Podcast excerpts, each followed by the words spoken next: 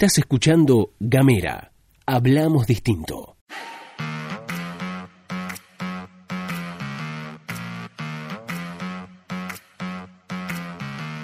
Hola, hola, hola, hola, ¿qué tal? Buenos días, buenas tardes o buenas noches o lo que sea que coincida con el momento en el que le diste play a este mini podcast. Estás escuchando la pastilla de Gamera, este micro informativo que distribuimos de lunes a viernes. Mi nombre es Luz Escarpati, como es habitual, me acompaña Gastón Lodos. Muy buenos días a todos, muy buenos días a todas, muy buenos días a todos quienes están escuchando. Buen lunes para todos, qué lindo que es reencontrarnos como hacemos cada mañana en la pastilla de Gamera. Les cuento, como hago siempre, que pueden mandarnos un mensaje de WhatsApp al más 50 2449-2901-502990. Además estamos en www.gamera.com.ar y estamos también en arroba gamera. Esas son nuestras redes sociales y tenemos un montón de cosas para contarles hoy. Así es, estas son las últimas pastillas del año. Estamos entrando en diciembre y ahora sí, si te parece bien Gastón, vamos a empezar a relatar qué es lo que estuvo pasando, cuál es la agenda de Tierra del Fuego. Arrancamos por la sesión, la cuarta sesión ordinaria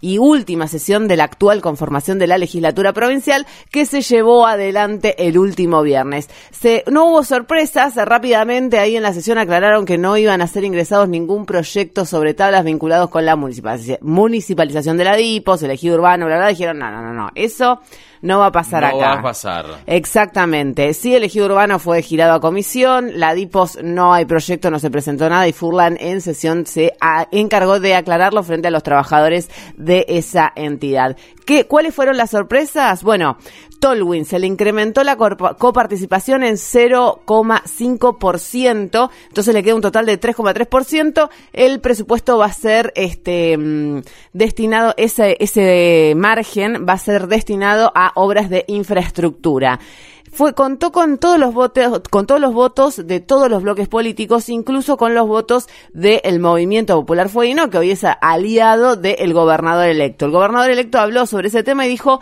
era una necesidad que tenía la comuna ya no es más comuna, chiques, acuérdense, ya es municipio, pero bueno, en ese sentido lo que se remarca desde ahí es que había acuerdo con el gobernador electo para el aumento de la coparticipación en Tolwyn. Claro, básicamente le van a aumentar el presupuesto a Tolwyn. Tolwyn va a recibir más guita por año. Exactamente, va a recibir más guita por año. Por otro lado, se llevaron adelante la votación de varios proyectos, me interesa resaltar dos. Uno, la ley Micaela, que fue el único proyecto de ley que tuvo un voto en disidencia, que estamos hablando de Pablo Blanco, senador electo, que votó en contra de la ley Micaela, esta normativa nacional que lo que busca es la capacitación obligatoria en perspectiva de género para todo el personal de los tres poderes del Estado. El argumento que esgrimió el legislador y actual senador electo fue que tenía divergencias con el texto propuesto, nada más que eso. Tenemos que sí resaltar que es una ley que no contempla eh, presupuesto y que tuvo una serie de modificaciones que se realizaron en comisión a pedido de la legisladora Cristina Boyajian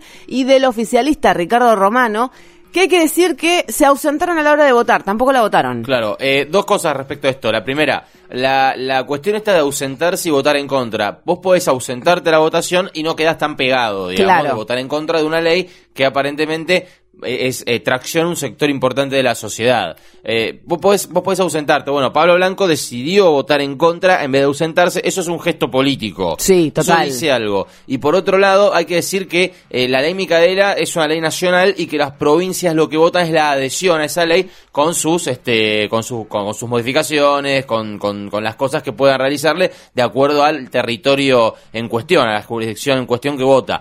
lo, que, lo que sucede alrededor de esto me parece interesante, ¿no? Porque, insisto, vuelvo, por qué Pablo Blanco votó en contra y no se ausentó. Eso es algo que hay que ver, porque va a definir también la posición política probablemente de Pablo Blanco de cara a estos años que va a estar representando a la provincia en el, en el juego nacional, digamos. Exactamente, recordemos que va a ser senador por, durante seis años. Cortita y al pie, y ahora pasamos rápidamente a las internas radicales que para mí guardan relación con esta postura que tomó Pablo Blanco sobre la ley Micaela.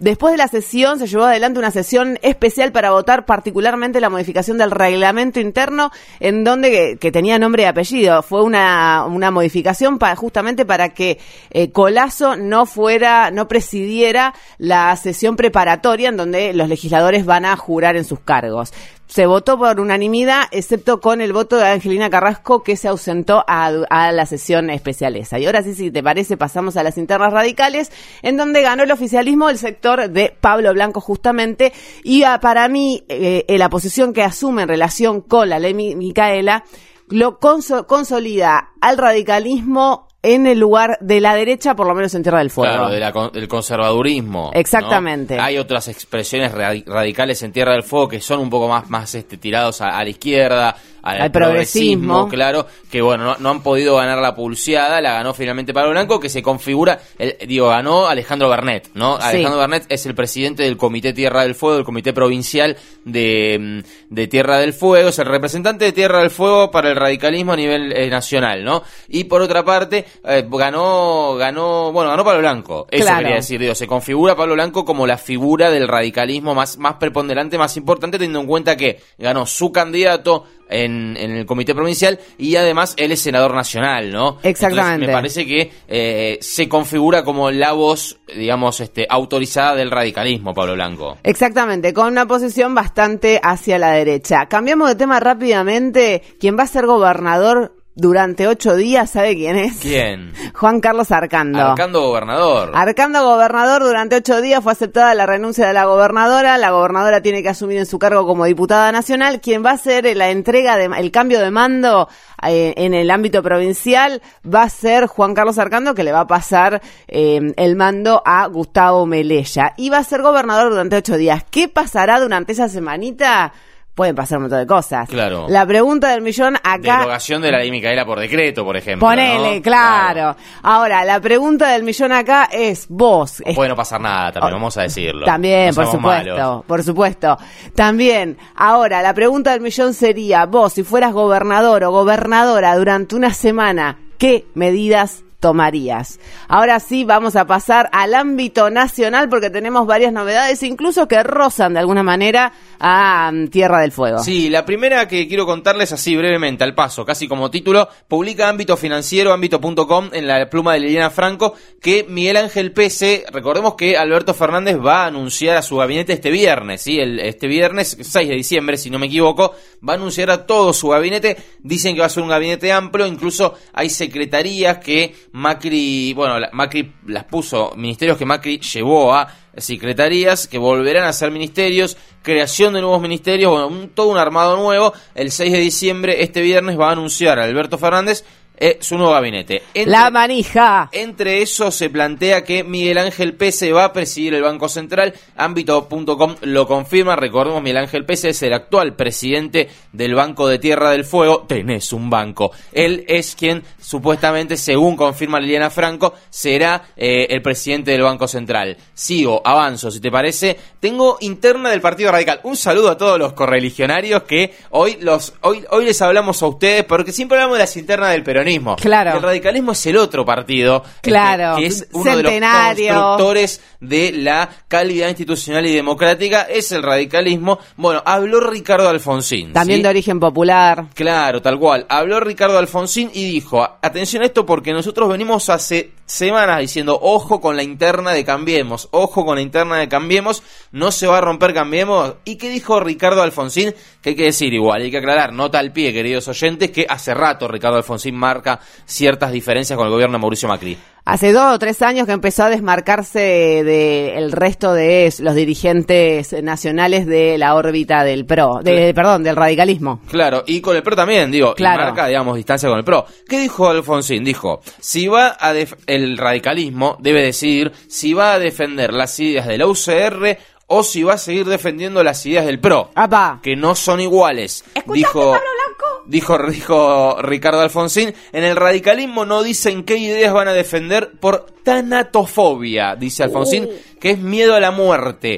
Creen que no hay vida después de Cambiemos, que detrás de Cambiemos se viene el desierto. Y atención, yo voy a trabajar, dijo Ricardo Alfonsín, no, no Gastón Lodo, Ricardo Alfonsín dijo, yo voy a trabajar para que haya alguno que comprenda que no solo hay vida, sino que hay una vida mucho mejor. Es decir, Alfonsín dice, hay vida detrás del PRO. Dos cosas más, cuento de Alfonsín. De ese 40% que sacó Juntos por el Cambio en las últimas elecciones, una proporción muy importante es culturalmente radical. Así que no sean los vivos. Claro. Tiro, más o menos, ¿no? no lo de que no se hagan los vivos lo, lo agrego yo, ¿no? Bueno, a agregar esto, ¿no? Que siempre el radicalismo alarmado de Cambiemos, lo hemos dicho en varias oportunidades, aportó la territorialidad, ¿no? Que le da el armado de un partido nacional centenario de origen popular. El partido ha señalado que quiere hacer una oposición responsable, dice Alfonsín. Eso lo dice cualquiera y está muy bien, pero se puede hacer una oposición responsable desde la izquierda, desde la derecha o desde el centro. Me parece una frase totalmente reveladora respecto a lo que se viene y a dónde deberá ubicarse el radicalismo, a dónde, no, dónde deberá, no lo voy a Sino decir yo.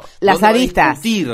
¿Dónde va a discutir el radicalismo que se va a ubicar? Recordemos también con, si se quiere, algunas figuras del radicalismo a nivel nacional que van a empezar a tomar más protagonismo. Una de ellas, por ejemplo, será Martín Lustó, me imagino yo, que es dentro de todo un tipo tirado más hacia el lado progresista del radicalismo. Eh, bien, eso por un lado. O sea, seguimos en interna radical. Ojo que se viene a partir de ahora, a partir del 10 de diciembre, la fuerte discusión interna de Cambiemos respecto a qué va a pasar con el frente. Sí. Sí. Bien, eh, terminamos, si querés, lo último, eh, aumentos. Cerramos el año con aumentos. Macri se deja el gobierno con su sello característico. Dice, miren, me voy a ir, me voy a ir por la puerta grande para ser coherente con lo que fueron mis cuatro años de gobierno. Y ¡Te voy hay- a aumentar el combustible! y hay nuevos aumentos, exactamente. Va a aumentar la nafta si ya anunciaron una, eh, un nuevo aumento de la nafta. Por supuesto, cada jurisdicción después ve un aumento quizás distinto o va viendo la fluctuación de la nafta de acuerdo a los precios, a los costos y demás. Lo cierto es que antes de irse Mauricio Macri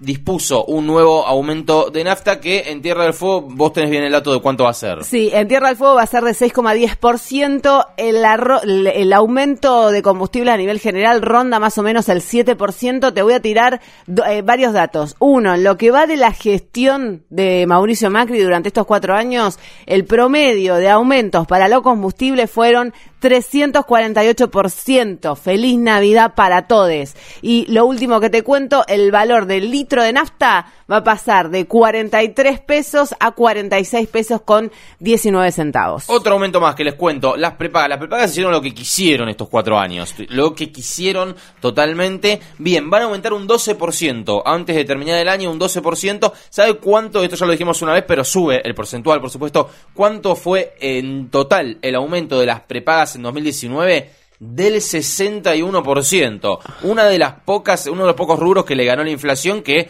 está aproximadamente en un 50, 50 y pico por ciento, 61% aumenta 12%. La las prepagas, la cuota de las prepagas y por último se plantea que antes de que cierre su gobierno Mauricio Macri, sin las nuevas mediciones, esta semana seguramente se conocerán nuevas mediciones de inflación del INDEC, las de noviembre, bueno, esta semana la otra, digamos, pues estamos acá, estamos ahí, también se plantea que va a haber una interesante suba de alimentos, ¿sí? Precios de almacén, los congelados, los perecederos, perfumería y limpieza subieron un 10% en las últimas dos semanas, ¿sí? Se está hablando de remarcaciones.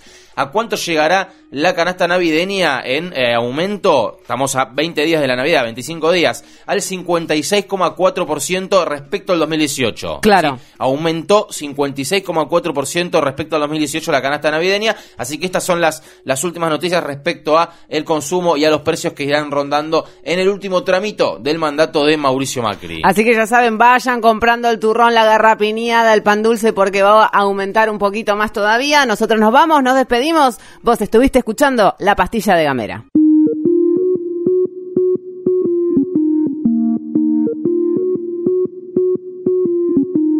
Seguí nuestros contenidos en gamera.com.ar.